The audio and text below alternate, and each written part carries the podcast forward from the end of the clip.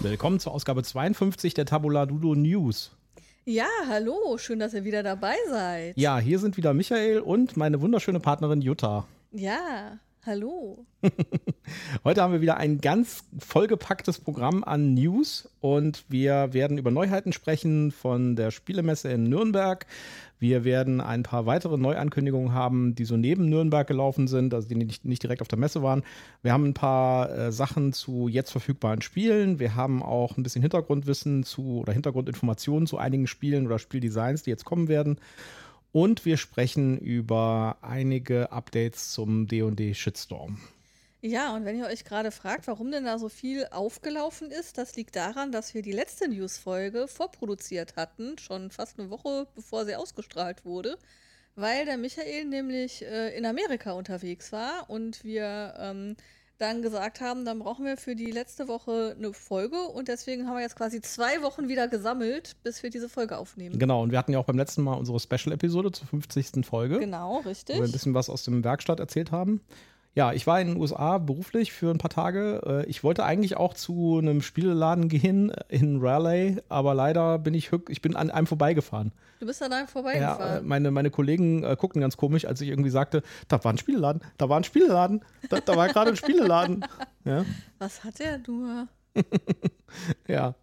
Ja, also wir haben, äh, ähm, ich, ich wollte eigentlich auch ein Brettspiel spielen mit den Kollegen. Ich hatte auch was, tatsächlich was dabei, nämlich so ein Echos, mhm. das es ja auch in Englisch gibt aber hat sich leider dann doch nicht ergeben.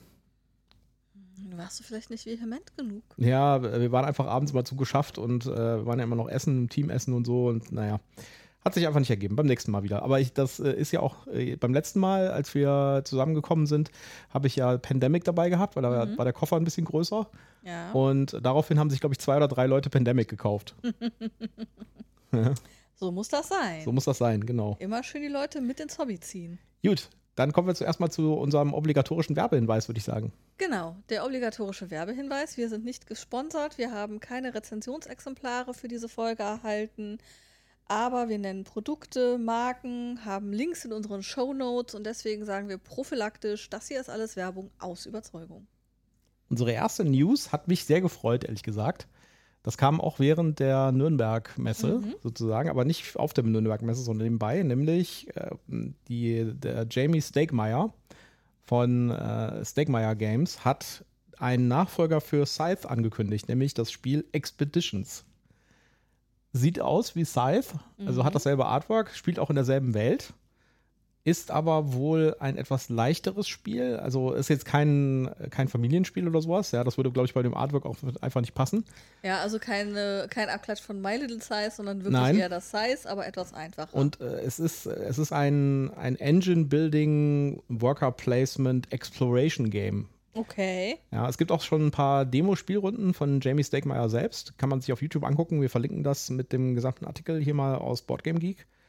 Da kann man sich das schon mal anschauen. Es sieht auf jeden Fall sehr, sehr cremig aus. Es benutzt natürlich äh, die Ikonografie und äh, das Artwork und auch die Miniaturen. Also es kommen wieder diese Mac-Miniaturen zum Einsatz, die auch ja. bei Scythe schon dabei sind. Es bleibt seinem Stil halt auch ein Stück weit treu. Genau. Aber es ist ein komplett neues Spiel, hat auch neue Spielmechanismen und die Story ist irgendwie, dass ein mysteriöses Artefakt abgestürzt ist in der Mitte von der Tunguska-Ebene. Ähm, mhm und verschiedene Fraktionen sich jetzt auf dem Weg befinden dahin und unterwegs halt Artefakte und Gegenstände einsammeln und neue Felder aufdecken, neue Geländefelder und da halt irgendwie Exploration machen quasi. Ja, sehr schön. Ja, finde ich auf jeden Fall sehr schön. Kommt demnächst raus. Äh, gibt schon Vorbestellungen. Die äh, Vorbestellungen sind ein bisschen seltsam, finde ich, weil es gibt irgendwie nur die Wahl zwischen der Standardversion und der Deluxe-Version. Die Deluxe-Version ist gleich mal irgendwie dreimal so teuer oder so. Uh, das ist heftig. Ja, die hat, äh, die hat aber auch, finde ich, jetzt keine wirklich wesentlichen Sachen drin, die man unbedingt, also gut, das ist natürlich jetzt alles nur Material-Upgrade, ja, braucht man eigentlich nie. Aber das sind so Sachen, normalerweise bin ich da ja sehr anfällig für, für so Material-Upgrades, so Metallmünzen und sowas. Aber bei der äh, Deluxe Edition hat mich das jetzt nicht so angesprochen. Das, der wesentliche Extra ist ein Metall-Mac. Das heißt, die Spielfiguren ah, der Macs sind okay. dann halt aus Metall. Das, äh, die Metallmax gab es ja auch schon für Scythe. Die sehen ziemlich cool aus, aber die sind halt auch verdammt teuer, ja. Ja, also ob das da wirklich sein muss, weiß ich nicht. Ja. Und das ist auch das einzige Extra tatsächlich, das ich für das, für das äh, Thias-Spiel nicht habe. Also dann müsstest du ja eigentlich schon tatsächlich eine Vitrine haben, wo du die dann auch ausstellen kannst, wenn du gerade nicht damit spielst. Ja, und äh, vor allen Dingen, wenn du die für das äh, Basis, also für das, äh, für das Original Scythe haben willst, da brauchst du vier Stück für jeden Spieler. Und Oh. ein Set hat halt von jedem, von jeder Sorte einen Mac. Das heißt, du müsstest also irgendwie äh, fünf Macs, äh, fünf Sets kaufen, um für alle Spieler die, äh, nee, vier, sorry, vier Sets kaufen, um für alle Spieler die Macs zu haben in Metall. Und das geht dann schon ein bisschen ins Geld, sage ich jetzt mal. Das habe ich mir dann Ja, geschenkt. Oder du machst halt für jeden einen Metall-Mac und der Rest muss dann halt mit den Plastik-Macs gestemmt werden. Ja, aber das ist ja nur halb gar sozusagen. Ja, das ist, äh, das ist die Sparwaffe-Version, Genau. das ist mir schon klar. Nee, das machen wir nicht. Ja, bin ich auf jeden Fall sehr gespannt drauf. Das äh, soll äh, schon demnächst erscheinen. Ich äh, bin gerade mal am gucken, wann genau. Ich glaube, das kommt schon äh, jetzt, ich glaube im, ja, es kommt doch erst im Q3. Dauert also noch ein bisschen. Ja, okay. Wird also wahrscheinlich auf das Spiel auch zu sehen sein dann. Kannst du noch ein bisschen überlegen, ob du die Metall-Macs brauchst? nee, ich habe die nicht? schon, ich habe schon, Ah, du äh, hast schon gebackt als schon- Normalversion. ja, nicht okay. gebackt, das ist ja kein Crowdfunding, aber ich habe es schon vorbestellt. Ah, okay. Ja, und ich werde mir auch, äh, ich bleib, ich habe bei dem Basis-Scythe habe ich auch die englische Version, das heißt, ich werde jetzt ja auch hier die englische Version holen. Ja, okay. Ja, das, ähm, ich gehe fast fest davon aus, dass es das auch in Deutsch geben wird. Äh, Ich würde auch fast damit rechnen, dass es bei Feuerland kommt wieder. Ja, äh, aber da gucken wir mal. Das äh, könnte sein, tatsächlich könnte ich mir vorstellen, dass das vielleicht schon direkt im, im Q3 ja dann auch zu Spiel kommt in Deutsch von Feuerland. Feuerland hat dazu, glaube ich, noch nichts gesagt, soweit ich gesehen habe. Aber lassen wir uns mal überraschen. Ja, Q3 ist dann ja auch noch ein bisschen hin. Dann haben sie ja noch ein bisschen Zeit, ihre Message rauszubringen und sich Ja. das zu überlegen. Ja. Von ähm, Stegmaier Games wurde gleichzeitig noch eine weitere Erweiterung für Tapestry angekündigt, nämlich äh, Fantasies and, und Futures. Da bin ich auch sehr gespannt drauf. Da gibt es neue äh, Tapestry-Karten und neue Zivilisationen und äh, ich glaube, es gibt auch eine Verbesserung zum Solo-Modus. Hast du Tapestry? Tapestry, ja, das habe ich. Das haben wir noch nicht gespielt. Nein, haben wir nämlich noch Genau, nicht gespielt. das ist so ein Zivilisationsbuilding-Spiel. Das ist Mhm. sehr schön, finde ich. Also Mhm. äh, das, das hat gleichzeitig, äh, man, man ähm, entwickelt seine Zivilisation auf so einem, jetzt muss man gleich fast schon sagen, so ein Monopoly-artiges Brett. Ja. Also man hat in der Mitte irgendwie halt äh, so eine Auslage und, und drumrum läuft so, so, eine, so eine Feld, so eine, so eine, so eine, so eine Feldumrahmung. Äh. Mhm. Sieht so ein bisschen aus wie Monopoly, hat aber mit Monopoly nichts zu tun. Okay. Und äh, das ist ein echt schönes Zivilisationsbuilding-Spiel. Es hat auch noch den Kniff, dass man äh, seine Stadt baut und seine Stadt baut man auf so einem, auf so einem Plan, den jeder Spieler hat. Und da werden so richtig große Hausminiaturen draufgesetzt. Also das ist auch vom Material her wirklich edel. Also Mhm. Okay. Tapestry, wer das noch nicht ausprobiert hat, kann ich das echt empfehlen. Das ist auch nicht so super komplex. Äh, Ich würde das jetzt auch jetzt, das ist jetzt kein Familienspiel, aber ich würde das so im Kennerbereich ansetzen. Ja, und äh, das hat halt ganz viele Kombinationsmöglichkeiten, dadurch, dass man verschiedene Zivilisationen spielen kann mit, ähm, mit verschiedenen äh, Startbedingungen und sowas. Also äh, es ist so ein schönes Zivilisationsspiel. Da gibt es auch zwei oder drei Erweiterungen mittlerweile zu, äh, die das Ganze auch noch ein bisschen mehr gebalanced haben. Das, das Basisspiel am Anfang war so ein bisschen, hat ein bisschen drunter gelitten, dass so ein paar Zivilisationen unglaublich viel stärker waren als andere. Mhm. Und dass es da so ein bisschen äh, Balancing-Probleme gab, aber das wurde dann mit den Erweiterungen ausgebügelt. Und ja, also kann man jedem nur empfehlen, sich das mal anzugucken. Wir haben das auch auf unserer Pile of Opportunity sozusagen. Okay. Ja, also ich habe es schon selbst schon ein paar Mal gespielt, aber du hast es noch nicht gespielt. Nein, habe ich auch noch nicht. Ja. Ja, ein weiteres große Ankündigung, aus meiner Sicht zumindest, ist ein neues Spiel von Pegasus, nämlich ein Choose and Ride von Istanbul, von dem Spiel des Jahres von ähm, Pegasus. Ja, das habe ich auch gesehen. Wollte ich, glaube ich, auch draufschreiben und dann war deine Message schon da. Hab ich gedacht, okay, haben wir schon. Ja, da es ist auch schon erhältlich. Das kann man also jetzt aktuell schon kaufen Mhm. und bekommen. Auch in den nächsten Laden kauft es. ruhig. Genau. Und äh, die Reviews, die ich bis jetzt gesehen habe, waren sehr gut. Äh, Mhm. es ist halt quasi so eine Art, äh, also es ist kein Roll and Ride, es ist keine Würfel drin. Es ist ein Choose and Ride. Also man wählt sich Karten aus, spielt die aus und äh, agiert dann. Und äh, das ist halt auch wieder ein Wirtschaftsspiel. Das heißt, es geht darum, irgendwie Juwelen zu bekommen am Ende des Tages. Und es scheint mir so ein bisschen so eine vereinfachte Version von Istanbul zu sein. Ja, ich habe Istanbul noch nicht gespielt, deswegen war ich am überlegen, ob wir vielleicht erst Istanbul spielen und dann entscheiden, ob wir das brauchen. Ja. Also Istanbul ist ein echt schönes Spiel. Mhm. Das hat halt die, das, das tatsächlich, wir, wir haben ein, im Moment ein Review in der Mache für, ähm, wie heißt das nochmal, ähm, Samarkand Bazaar von Skellig Games. Und äh, das ist eine multisprachliche Version, das heißt, das kommt eigentlich von Eagle Griffon Games. Und die deutsche und die englische Version sind dieselbe. Da sind einfach nur zusätzliche Anleitungen drin. Das Spiel ist selbst äh, sprachneutral. Wie komme ich jetzt von Istanbul auf Samarkand Bazaar? Das, äh, das Samarkand Bazaar ist eine Neuauflage eines schon sehr alten Spiels aus den 80ern. Mhm. Äh, das, da, da, sind auch drei Spiele in einer Box. Was das genau zu bedeuten hat und sowas, da werden wir dann in unsere Review Folge? genau drauf eingehen. Aber äh, das Samarkand Bazaar kann man so ein bisschen als den Vorläufer von Istanbul ansehen. Also das hat von den Mechaniken ganz deutliche Ähnlichkeit mit Istanbul. Mhm. Und äh, das, das hat auch vom Thema her kann man sagen, Ähnlichkeit mit Istanbul. Ist aber quasi, also ich würde sagen, das Samarkand Bazaar ist quasi die Familienvariante von Istanbul, wobei Istanbul eher so ein Kennerspiel ist. Okay. Mit den Erweiterungen sogar eher so ein Expertenspiel. Äh, auf jeden Fall, das, ähm, das, das kam mir sehr bekannt vor, alles. Und äh, was ich da bis jetzt gesehen habe von dem, äh, von dem Istanbul Choose and Ride, sieht echt ganz gut aus. Also das sollten wir uns auf jeden Fall mal anschauen. Ja. Gucken wir dann uns mal an und da kommt dann auch mal ein Review zu. Dann kommt eine Message von mir ähm, in Verbindung zu einer Neuerwerbung, die ich noch nicht gepostet habe. Muss ich demnächst auch mal machen. Genau. Ähm, habe ich gesehen, und zwar, dass es zu dem Spiel Station Fall, das ganz frisch auf dem Markt ist, äh, jetzt auch 3D-Miniaturen beim Spieletaxi gibt. Genau. Ich weiß nicht, ob man die unbedingt braucht, aber ich fand es lustig. Ja, also äh, ich meine, da muss man vielleicht ein bisschen kurz ausholen. Stationfall, das haben wir auch gerade schon auf dem Tisch gehabt. Äh, ja. Das hatte ich bei Kickstarter mitgebackt. Und das ist jetzt vor anderthalb Wochen angekommen, kurz bevor ich äh, nach Amerika gefahren bin. Und das ist ein, ein, Spiel, da kommt auch noch ein Review zu. Das müssen wir aber noch zwei, dreimal spielen, damit wir ja. da ein vernünftiges Review zu machen können. Genau, das ist eins der Spiele, die man nicht einmal spielen kann und dann hat man eine Meinung fertig. Genau. Da muss man äh, wir brauchen eine, zwei, eine, eine, zweite Runde mindestens, um da eine Meinung uns bilden zu können. Kleiner Spoiler, es ist ein Trümmer.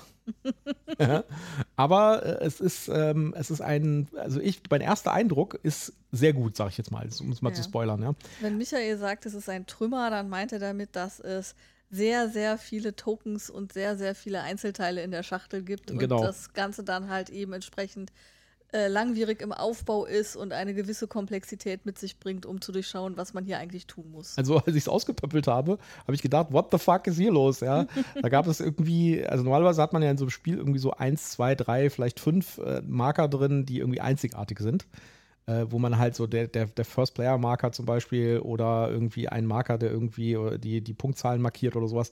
Äh, da hat man halt so ein paar Marker, die sind irgendwie einzigartig in dem Spiel. Ja. Bei Station Fall hat man eine ganze Tüte davon weil es tausend verschiedene Sachen gibt, die man damit tracken kann und sowas, ja, und ganz, ganz viele einzelne Spezialsituationen, wo man dann einen eigenen Marker für braucht. Äh, das hat mich ein bisschen abgeschreckt am Anfang, aber es hat sich dann beim ersten Spielen herausgestellt, dass es doch alles relativ logisch ist und dass das Spiel wirklich außergewöhnlich und innovativ ist. Also ich will jetzt nicht so weit spoilern für unser, für unser Review, aber ich finde Stationfall ist eines der innovativsten Spiele, die ich seit langem gespielt habe, muss ich sagen. Ja. Und wer Nemesis cool findet, der sollte vielleicht mal einen Blick auf Stationfall werfen. Ja, absolut. Aber mehr kommt mehr dann in unserem Review, sagen, genau. genau. Äh, zu den Miniaturen. Also ich bin ein bisschen unschlüssig. Ich äh, fände es ganz cool, wenn es Miniaturen gäbe. Für die Figuren zum Beispiel, also für die Charaktere da drin, ja. Aber das müssten ja dann gleich irgendwie 40 Stück sein oder sowas, ja. Und 40 individuelle Figuren. Ja, also, ich glaube 28 oder so. Ja, aber das, also, hm. Warte. Das äh, kann ich mir nicht so richtig vorstellen. Also vor allen Dingen, weil das ja doch schon relativ generische Sachen sind. Ja? Also ich meine. Wir ja. haben halt für die Charaktere und das sind irgendwie, warte, ich gucke nach stand tatsächlich so. 27 Miniaturen für die ja. 27 Charaktere. Da gibt es halt noch so ein paar praktische Sachen dann, ja. Also wenn ich die, die Miniaturen mir so angucke hier, ja, da sind halt sehr viele Leute dabei, wo ich irgendwie drüber nachdenken müsste, wer ist das eigentlich? Und beim Originalspiel sind ja diese Holzmüppel dabei, wo das Symbol aufgedruckt ist. Und das ja. Symbol hast du halt auch auf der Charakterkarte. Das heißt, äh, also bei Station Fall laufen relativ viele Charaktere auf dem Brett rum, egal wie viele Spieler man hat. Ja? Äh, das ist unabhängig davon. Und da muss man relativ gut gucken, wo ist denn jetzt dieser Charakter von den 15 Ausliegenden, ja? Und äh, wenn da halt eine Figur steht, ist das natürlich ein bisschen schwieriger, als wenn du das Symbol vergleichen kannst, finde ich. Aber gut, kann auch sein, dass das äh, irgendwie dann ja, andererseits so für diese 27 Miniaturen zahlt man 40 Euro, was ich jetzt ein tragbares Preis-Leistungs-Verhältnis ja, finde. Das geht noch. Es sind jetzt hier nur fünf abgebildet. Insofern weiß ich jetzt nicht, inwieweit die wirklich gut unterscheidbar sind aber ich hätte da erstmal das Vertrauen, dass das durchaus funktionieren kann und man kann sich ja immer noch irgendwie ähm, eine Farbmarkierung oder irgendwas auf ähm, die Miniatur machen. Ja. Ja, also gucken wir mal. Wir, äh, ich, ich sag mal so, das Stationfall ist allerdings auch was, was man wahrscheinlich nicht jeden Tag spielt, sondern da muss man ein bisschen Vorbereitung für treffen. Ja. Und äh, das ist halt auch ein Spiel, wo man wirklich den ganzen Abend füllt mit. Genau. Aber ähm, gut, wie gesagt, wir äh, haben da nochmal ein Review, das kommt demnächst. Und da reden wir Genau. nochmal ausführlich drauf. Ich glaube, es gibt es auch im Moment noch gar nicht im Retail zu kaufen. Das wird aber jetzt demnächst kommen, sobald die Kickstarters alle erfüllt sind. Dann kann man das auch einfach kaufen. Mm, Voraussichtlich ab Februar 2023. Ja, genau. Also es- Zumindest die englischsprachige Version. Ja, da, da wäre es übrigens auch cool, wenn es da eine deutsche Version von gäbe, aber ich bin da ein bisschen skeptisch, ob es da jemals eine deutsche Ja, Version gibt. Ich glaube, dafür ist das ein bisschen zu nischig. Sag Ist sehr jetzt mal. speziell. Ja. Gut. So, dann habe ich sogar noch eine News. ähm, weil ich äh, es gebackt habe, bin ich natürlich im Informationsverteiler drin und habe die Information erhalten, dass das Tabriz, das ja von dem ähm, selben Spieleerfinder ist wie das Cascadia, äh, vom, ich komme jetzt doch tatsächlich nicht auf den Namen, ähm, liefern wir nach. Randy, Randy Flynn? Randy Flynn. Genau, Randy Flynn. Also das Spiel von Randy Flynn äh, ist auch von Randy Flynn, wie Cascadia. Und ähm, das ist halt angekündigt gewesen, unter anderem auch mit einer portugiesischen Sprachvariante und weltweitem Shipping. Und die mussten jetzt leider verkünden, dass es keine portugiesische Sprachvariante geben wird. Äh, was allerdings wohl nur drei, äh, nee, sechs Besteller betrifft. Ich wollte es gerade sagen, da hat sich das wahrscheinlich nicht gelohnt. Ja, äh, es ist aber auch so, dass ähm, der portugiesische Übersetzer irgendwie aus irgendwelchen Gründen ausgestiegen ist. Okay. Und ähm, es wird kein Shipping nach Brasilien geben, weil die Lieferqualität der Shipping-Dienstleister nach Brasilien so mies war, dass sie gesagt haben, da ist die Ausfallquote so hoch, das machen wir nicht. Okay. Ähm, wer nach Brasilien sein Paket haben möchte, muss sich nach alternativen Lösungen umschauen. Ja. Gut. Wird wahrscheinlich aber auch nicht so super viele Leute betreffen, denke ich mal. Da haben sie keine Zahl zu Mhm. gesagt, aber ähm, ich glaube, das ist eine größere Zahl, die da jetzt betroffen ist. Aber sie haben angeboten, dass man halt äh, stornieren und sein Geld zurückbekommen kann. Okay. Na gut, immerhin. Ja. Ist ja auch nur fair, sage ich jetzt mal. Richtig. Ja. So, dann willst du noch mal ein Update geben zum D&D-Shitstorm. Ja, Wie sieht's also- denn da aus? Der, der Shitstorm hat sich ein bisschen gelegt. Ich bin ja, wie gesagt, der Ansicht, dass mit der Einführung der Creative Commons Lizenz die einen klaren Vorteil haben gegenüber allen anderen, allen anderen Anbietern da in dem Bereich. Es gab allerdings jetzt einen Artikel bei Dicebreaker mit einem Interview, der ähm, ein bisschen was über die Hintergründe erzählt, beziehungsweise da ist ein Podcast verlinkt, äh, den ihr euch mal abhören, anhören könnt. Und äh, da ist einer der Designer, der Executive Designer von D&D, äh, der so ein bisschen was erzählt, warum das alles passiert ist und was da so im Hintergrund gelaufen ist. Und der ist auch sehr selbstkritisch, sage ich jetzt mal, auch mit seiner Firma. Mhm. Die Kernaussage ist, und das war eigentlich fast schon zu erwarten sozusagen, er sagte, naja, da sind halt super viele Leute in so einer großen Firma, die da alle mitreden wollen, alle mitrühren wollen und es waren einfach zu viele Köche am Werk. Und äh, da will halt jeder irgendwie seinen Input liefern und äh, da ist ja auch noch Hasbro dazwischen, beziehungsweise da, darüber und sowas. Äh, Und das hat im Wesentlichen dazu geführt, dass einfach niemand mehr auf die Leute gehört hat, die sich tatsächlich mit der Community auseinandersetzen und die die Designer sind und die direkt mit der Community arbeiten, sondern dass man halt quasi auf rein auf äh, unternehmerische Aspekte geschaut hat und dann ist halt genau das zustande gekommen. Ja. Ja, aber äh, wie gesagt, sie haben ja den Turnaround geschafft. Jetzt muss man halt nur darauf achten, beziehungsweise hoffen drauf, dass das auch dauerhaft so bleibt und dass das nicht nur so ein, äh, so ein, so ein unter Druck entstandene Kurskorrektur war, sondern äh, dass das halt auch dauerhaft sich etabliert, äh, dass man die Community nicht einfach irgendwie hinten anstellen kann bei sowas. Ne? Genau. Ja, also wer da Interesse dran hat, noch ein paar Hintergründe zu erfahren und ein bisschen aus dem Nähkästchen äh, Sachen zu erfahren, direkt von einem, der da direkt mit beteiligt war, dann äh, würde ich empfehlen, äh, lest mal dieses Interview, beziehungsweise hört euch mal dieses Interview an äh, mit Kyle Brink. Wir, haben euch, wir haben euch das verlinkt von Dicebreaker. Das ist auf jeden Fall sehr interessant. Okay. Bleiben wir kurz in der D&D-Welt, nämlich Yawning Portal ist endlich verfügbar. Habe ich heute tatsächlich erst gesehen. Ich habe einen Artikel gesehen, nämlich auf Dice Tower News, dass äh, Yawning Portal jetzt erschienen ist. Und da dachte ich, na gut, äh, wenn Dice Tower News das schreibt, dann ist das wahrscheinlich erst irgendwie äh, in den USA erschienen. Dann dauert das wahrscheinlich noch ein bisschen, bis das hier irgendwie verfügbar ist. Aber dann habe ich bei Fantasy Welt geguckt und das gibt es tatsächlich schon. Das Okay. heißt, das werde ich demnächst mir mal aneignen, würde ich sagen. Weißt du, den Pile of Opportunity hochhalten? Genau, äh, wir müssen den Pile of Opportunity ja nachfüllen. Das ist ein Spiel, das haben wir auf das Spiel gesehen. Das spielt im D&D-Universum und im D&D-Universum gibt es eine sehr, sehr bekannte epische Kneipe oder eine Taverne und zwar das Yawning Portal. Äh, da gibt es auch eine super Backstory zu. Die ist wirklich sehr, sehr kurios und sehr, sehr mhm. cool gemacht. Und diese, dafür gibt es jetzt ein Brettspiel. Und das Brettspiel ist ein soweit ich das sehen kann, ist es ein Pick-up-and-Deliver-Spiel. Das genau. heißt, äh, genau, man muss äh, quasi in dem Yawning Portal die Tische bedienen mit Essen und Getränken. Man ist quasi der Ober. Der Ober, ja, der, der Wirt. Der Wirt. Und äh, das war, das fand ich eine sehr lustige Geschichte. Und ich habe auch schon ein paar erste Tests gesehen, die fanden das richtig cool. Ist halt ein relativ einfaches Spiel. Ich glaube, das fällt tatsächlich auch eher so im Familienspiel-Dings. Äh, ja, also äh, da bin ich sehr gespannt drauf. Äh, das hat natürlich, das, das, das zieht natürlich extrem viel Wert aus seiner Backstory und aus seinem Artwork und so. Ja, ähm, da macht es natürlich auch der Preis aus. Ich habe gesehen, bei Fantasy Welt kostet irgendwie knapp 60 Euro. Das ist natürlich schon happig für so ein Spiel. Ja, 56,49 Euro ist ganz schön. Ja, das ist ganz schön happig für so ein Spiel. Äh, vielleicht geht es ja am Preis noch ein bisschen runter. Vielleicht warte ich einfach noch ein bisschen. Äh, aber das ist natürlich für die DD-Fans, äh, die können mit dem Yawning Portal auf jeden Fall was anfangen. Ja. Und deswegen, tja, das ja, äh, glaube ich, brauche ich. Ja. ja, da warst du ja schon auf der Messe quasi am drumherum Ja, da hatten sie nur so ein, so ein Demo-Exemplar. Ja. Ne? Und, äh, genau, wir wollten es eigentlich da schon mitnehmen und dann, ja, nee, ist nur Demo-Exemplar. Genau, genau.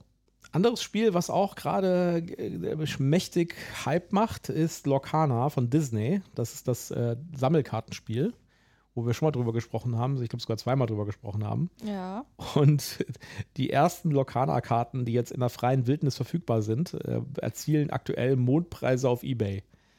Und Warum? zwar, ja, und zwar gibt es, äh, gab es auf der D23, das ist eine, eine Messe in den USA von Disney, mhm. gab es Promo-Sets.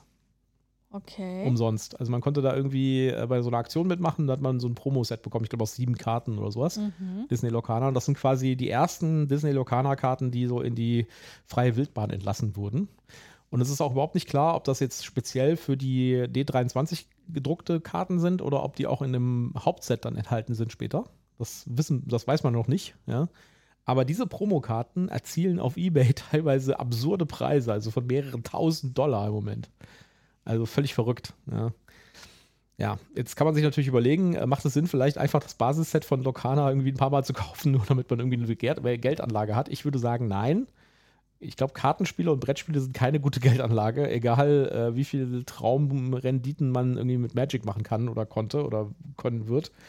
Äh, ich glaube, das ist äh, unter allen Geld Geldanlagen immer noch das Schwachsinnigste sozusagen. Also ich kaufe mir ein Spiel zum Spielen und nicht zum Geldanlage machen. Ja, also da muss ich ganz ehrlich gestehen, das ist jetzt ja auch nochmal was anderes, ob du hier so Promokarten hast oder ein stinknormales Starter-Set. Mhm. Ich könnte mir vorstellen, dass in so einem Starter-Set nichts Außergewöhnliches drin sein wird. Ja, ja. Äh, und dass du halt quasi die, die Sonderkarten halt tatsächlich eben in den äh, Einzelpackets, die du so dazu kaufen kannst und bei Promotions oder irgendwie so kriegen kannst. Ja. Ja, also äh, ich laufe dem Hype da nicht hinterher. Ja. Ich bin ja mal gespannt, ob es auf der, der Messe Essen dann irgendwie Spezialkarten geben wird, die du nur dort kriegen kannst. Gucken wir mal. Also, äh, um so ein Sammelkartenspiel zu positionieren im Markt, müssen die wahrscheinlich eine massive Kampagne machen.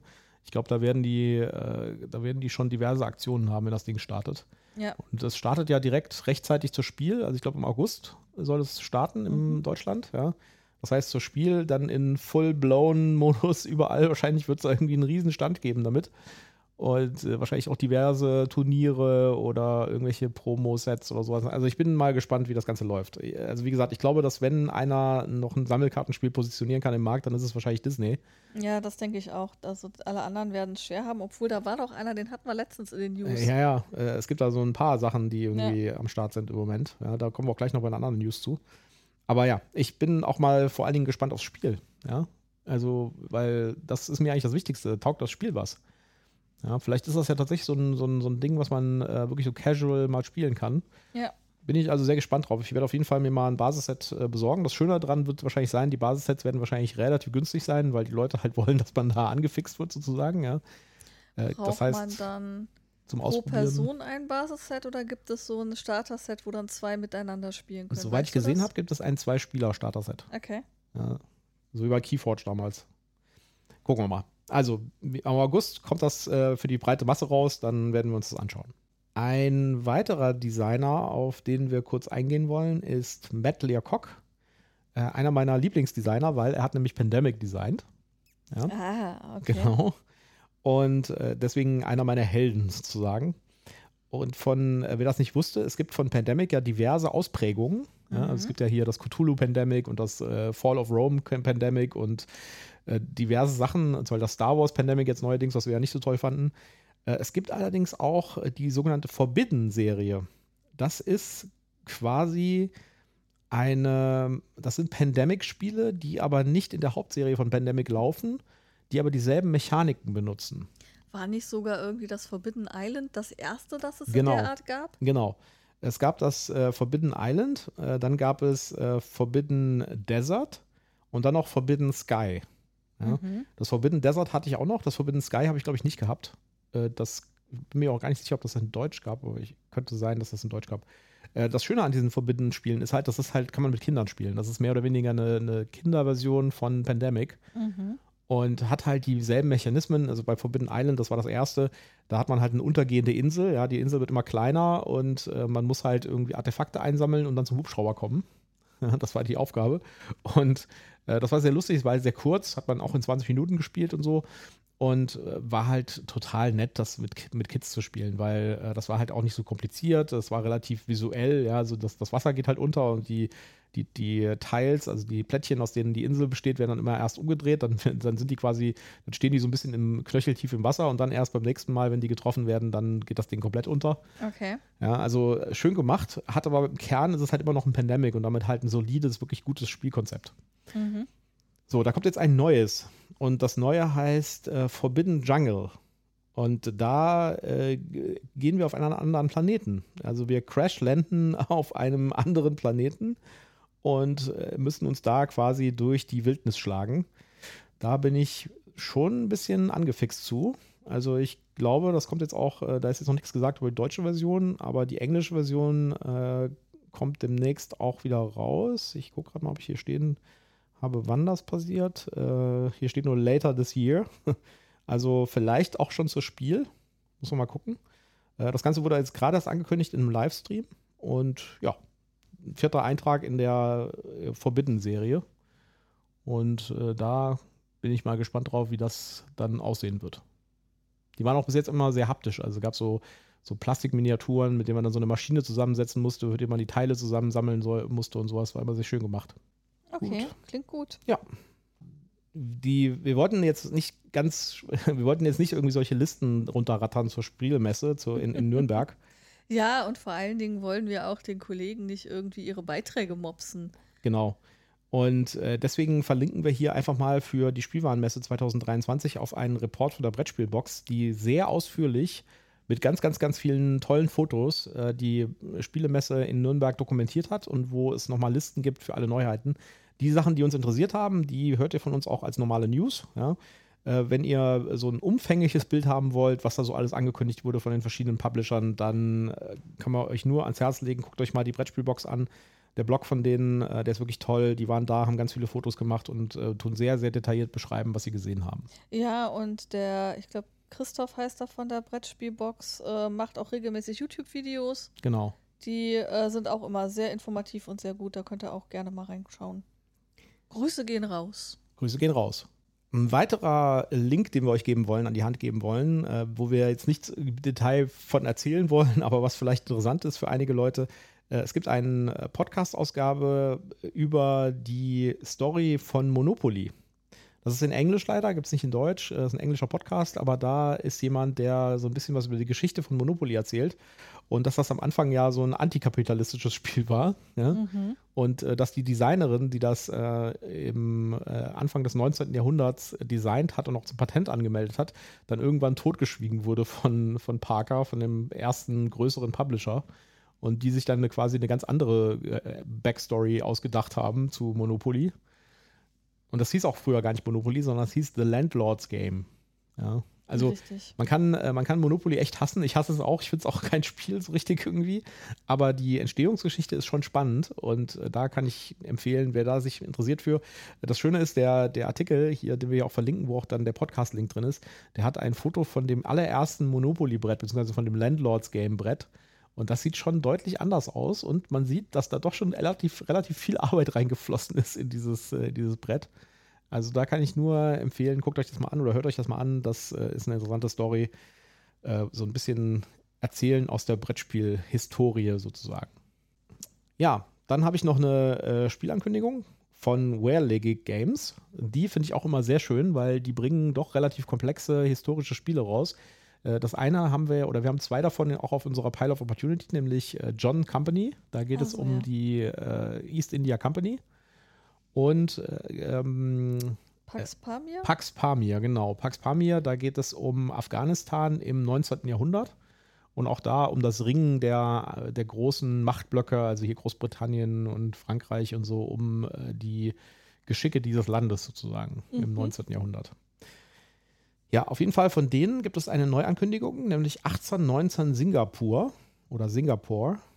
Und das ist ein, das ist auch, auch eine interessante Entstehungsgeschichte. Äh, es gab wohl eine Kunstausstellung zu äh, der, dem Kolonialismus in Singapur im 19. Jahrhundert. Okay. Und zu dieser Ausstellung ist ein Brettspiel entstanden, beziehungsweise ähm, erstellt worden oder gebaut worden. Ja von den Leuten, die die Ausstellung gemacht haben. Also das war mhm. quasi so eine Art Zusatzmaterial. Das hatte auch so ein bisschen was von so einem Educational-Spiel, also so ein Lernspiel, ja. Quasi die Zeit und ihre Geschichte erleben. Genau, so ein bisschen erlebbar lernen. zu machen, genau. Und äh, das hat aber, äh, das ist aber anscheinend doch relativ gut angekommen und war auch ein wirklich sinnvolles, gut designtes Spiel. Und Wehrlegig ist darauf aufmerksam geworden, hat sich das angeschaut und gesagt, das passt genau zu uns, ja. Mhm. Äh, auch von der Komplexität her, ja. Das äh, würden wir gerne übernehmen und publizieren. Und was sie jetzt machen werden, ist eine äh, sogenannte gestreamlinete Version davon. Also die werden dann nochmal ins Design einsteigen, ja. Also okay. es wird da noch ein paar Änderungen geben zu der ursprünglichen Version.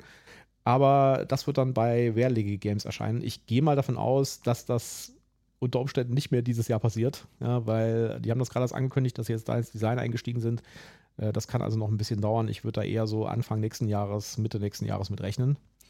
Aber auf jeden Fall spannend. Es gibt dazu ein schönes YouTube-Video, wo äh, das Spiel auch erklärt wird, in seiner Urversion sozusagen. Ja. Äh, das verlinken wir euch auch mal. Das ist echt interessant und ich finde das Thema auch spannend. Ja. Aber das ist halt bei den Rare-Games sind alle so in diesem Zeitabschnitt angesiedelt, äh, der da beschrieben wird. Also alles so 19. Jahrhundert. Äh, und haben die ganzen Spiele von denen haben so eine Art, äh, haben so ein bisschen historischen Hintergrund. Ja. Sind aber halt keine einfachen Spiele. Ne? Also gerade jetzt zum Beispiel John Company.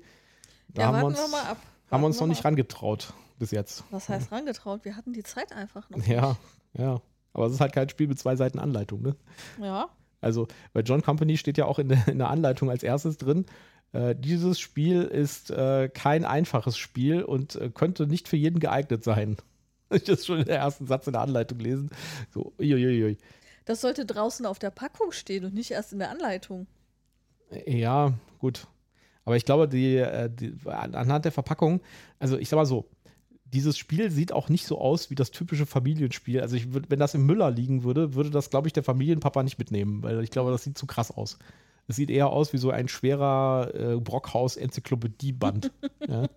Das stimmt allerdings. Vom Design her und so. Also, ich glaube, das signalisiert schon, äh, ich bin ein Schwergewicht. Mhm. Ja.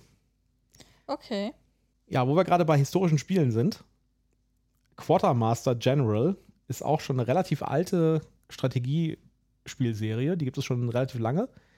Ich habe die tatsächlich nie gespielt, aber ich glaube, das ist auch so Area Control und äh, so ein bisschen so äh, Konkurrent, so auf demselben, es, es zielt so auf dieselbe Zielgruppe wie Axis and Allies. Ja. Und äh, da wurde jetzt neu angekündigt ein neues Spiel, nämlich Quartermaster General East, East Front, also nicht Eastern Front, sondern East Front, als Zwei-Personen-Spiel, als erstes Spiel von einer Serie von vier Spielen, die noch äh, danach erscheinen werden, die das ganze Konzept von Quartermaster General nochmal aufgreifen und ein, ein neue, in eine neue Form bringen. Ja. Das Einzige, was ich dabei ein bisschen, setz, ein bisschen äh, skeptisch macht, das Ganze ist, dass es äh, von Ares Games und Ares Games hat bei uns gerade kein gutes Standing, weil das sind die Leute, die es irgendwie immer noch nicht geschafft haben, hier so ein, so ein War of the Ring Card Game ranzuschaffen oder so ein äh, Orconomics. Ja. Bei ja. denen bestellen wir nicht mehr. Ja, also ich weiß nicht, was bei denen los ist, aber ich hatte das äh, War of the Ring Card Game vor der Spiel bestellt. Und zwar nicht kurz vor der Spiel, sondern schon irgendwie zwei Monate vor der Spiel und so. Und es ist immer noch nicht verfügbar. Also ich weiß nicht, was da los ist. Ne? Ja, mein Economics habe ich auf das Spiel bestellt, nachdem man mir ja die letzte Version vor der Nase weggeschnappt hatte. Ja. Und immer noch nicht da. Und ist immer noch nicht da. Und äh, es, ich meine, es ist nicht nur so, dass es nicht da ist.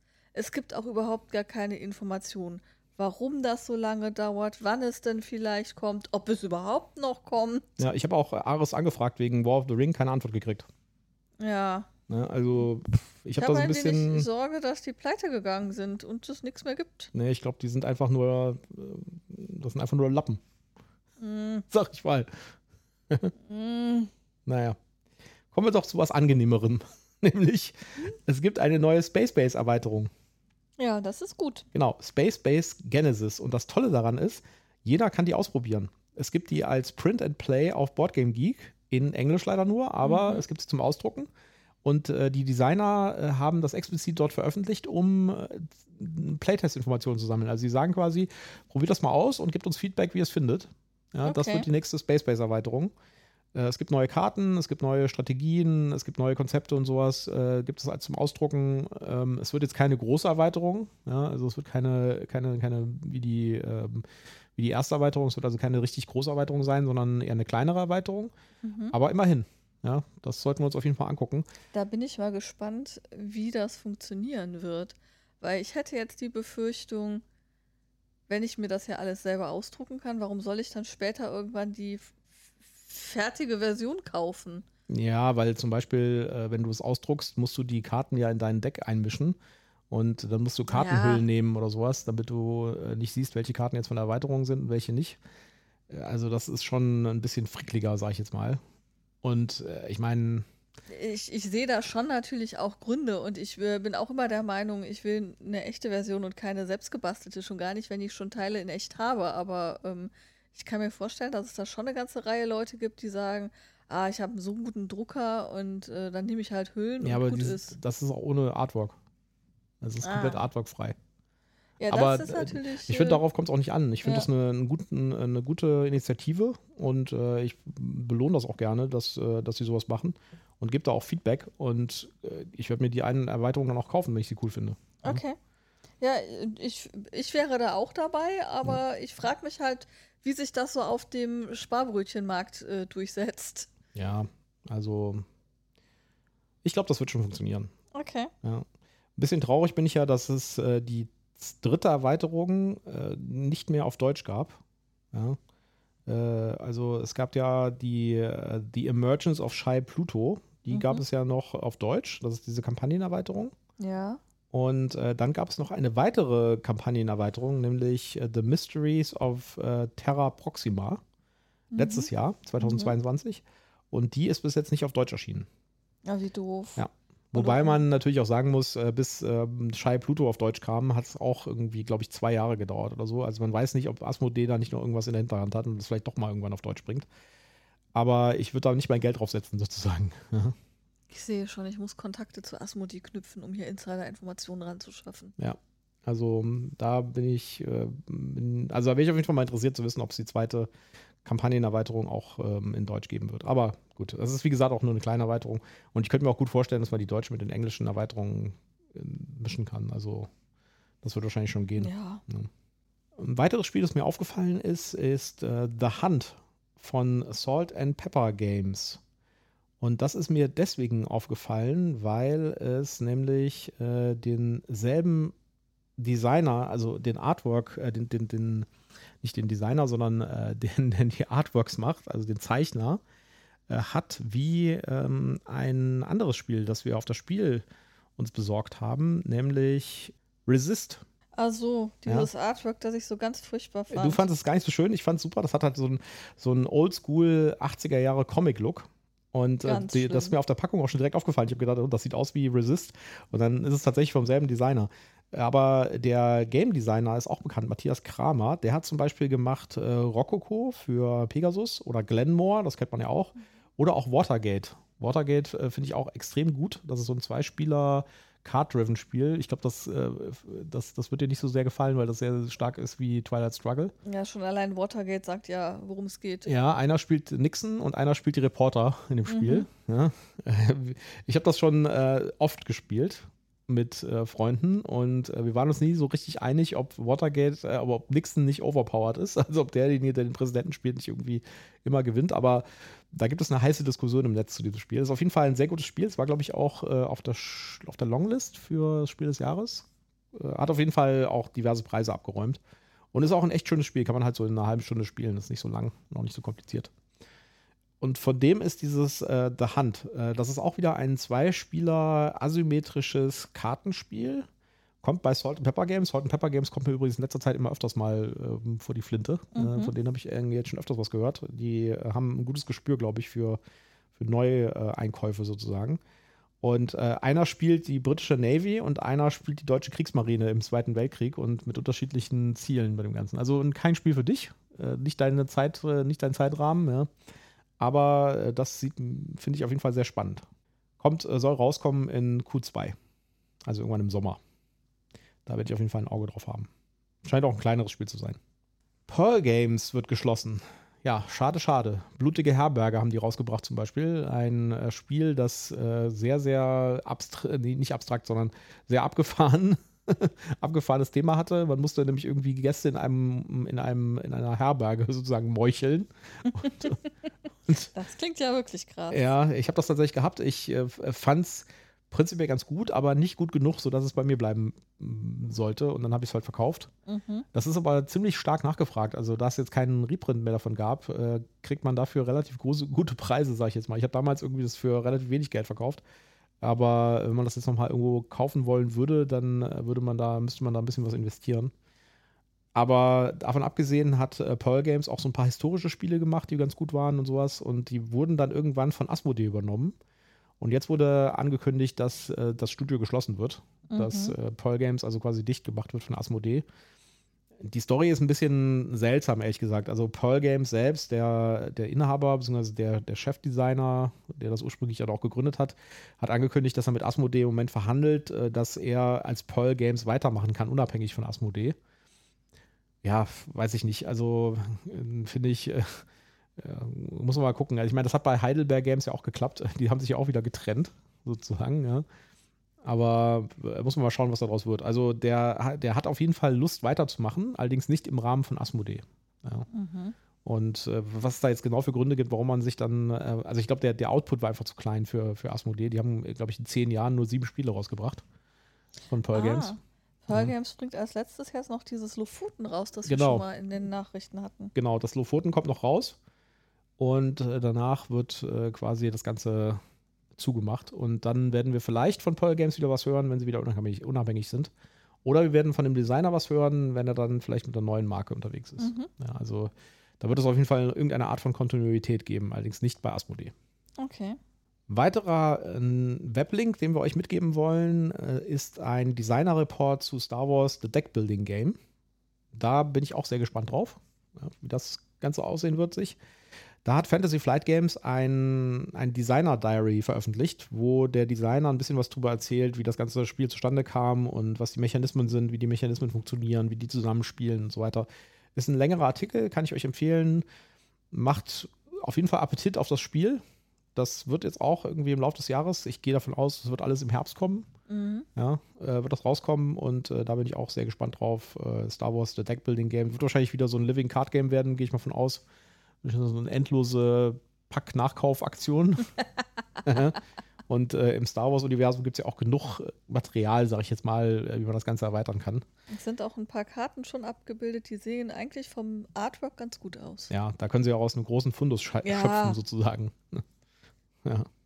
ja, aus einem anderen großen Fundus kann, kann Battletech schöpfen. Da haben wir ja auch schon ein paar Mal drüber geredet. Battletech ist ein Tabletop, aber es ist ein Tabletop, was so ein bisschen mehr Brettspiel-Affinität hat. Das ah, heißt, ja, man, äh, man, man spielt auf Hexfeldern statt mit Metamaß. Mhm. Ja, also ist nicht ganz so super nerdy. Und es hat halt ganz viele äh, Anhang, also Anhaftungen, sage ich jetzt mal, von so einem Standard-Brettspiel. Also man kann das quasi spielen wie ein Brettspiel. Ja. Mhm.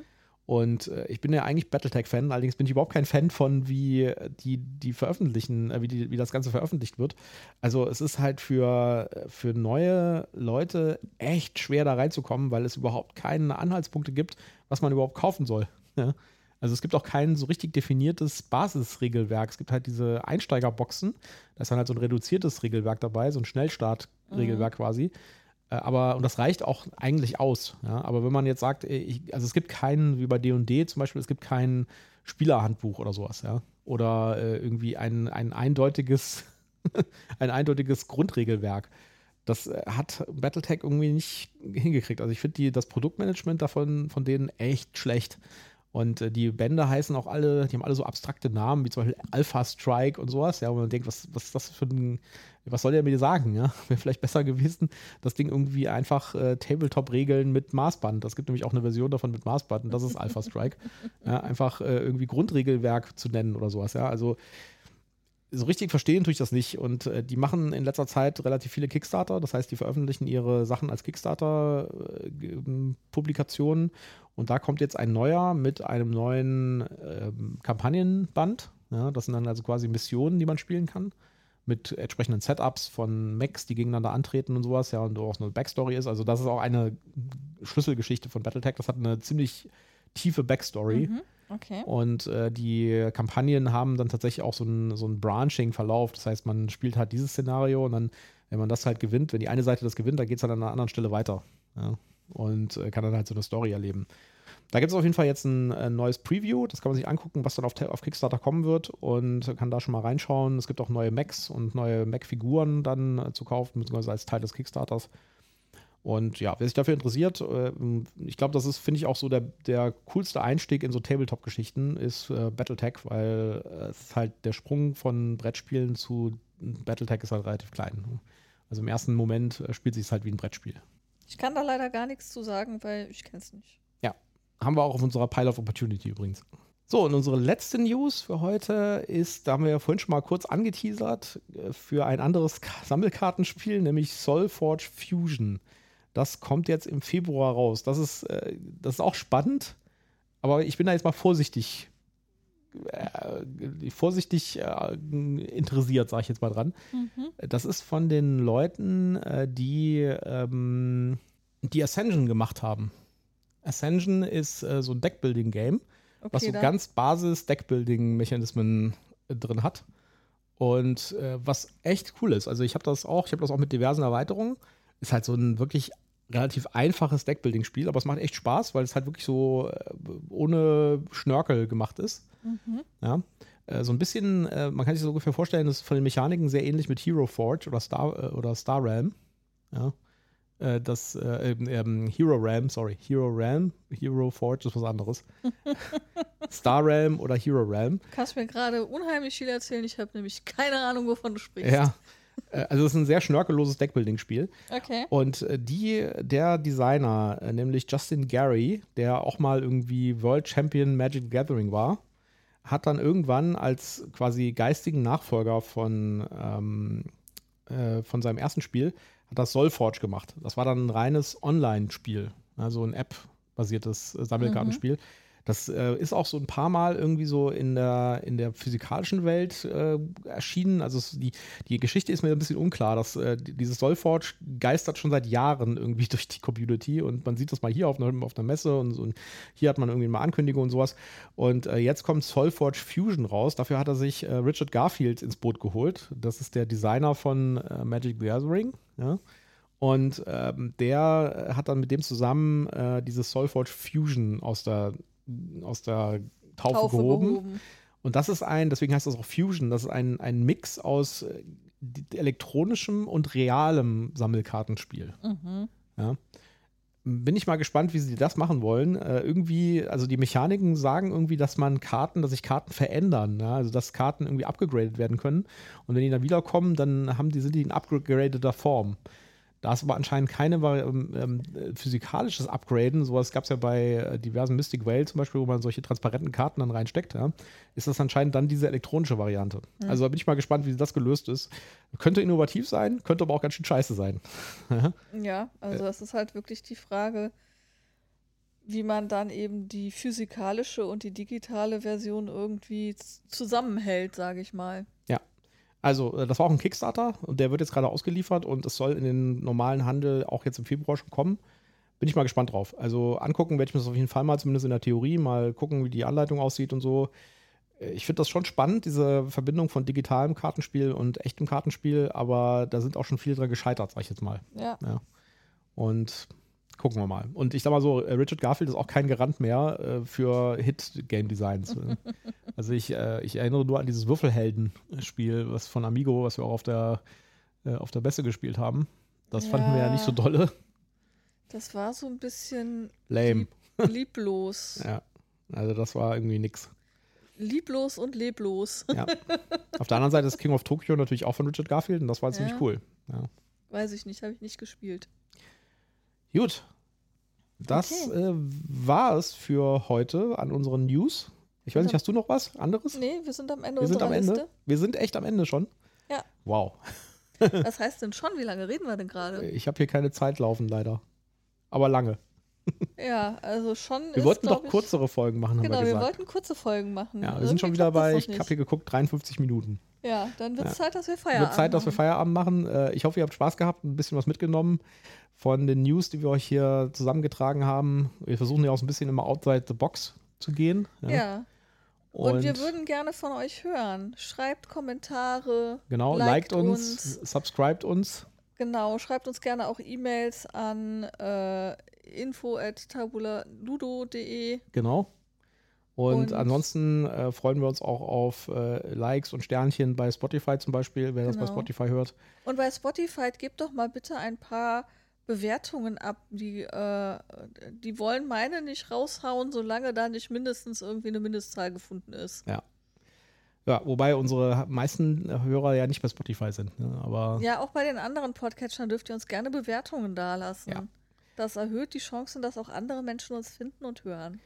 Gut, dann äh, sagen wir für heute Tschüss und äh, wünschen euch ein schönes Wochenende. Und wir werden auch ganz viele Sachen spielen am Wochenende und werden dann wieder zurückkommen nächsten Mittwoch mit einer neuen Review-Folge. Genau. Tschüss, macht's gut.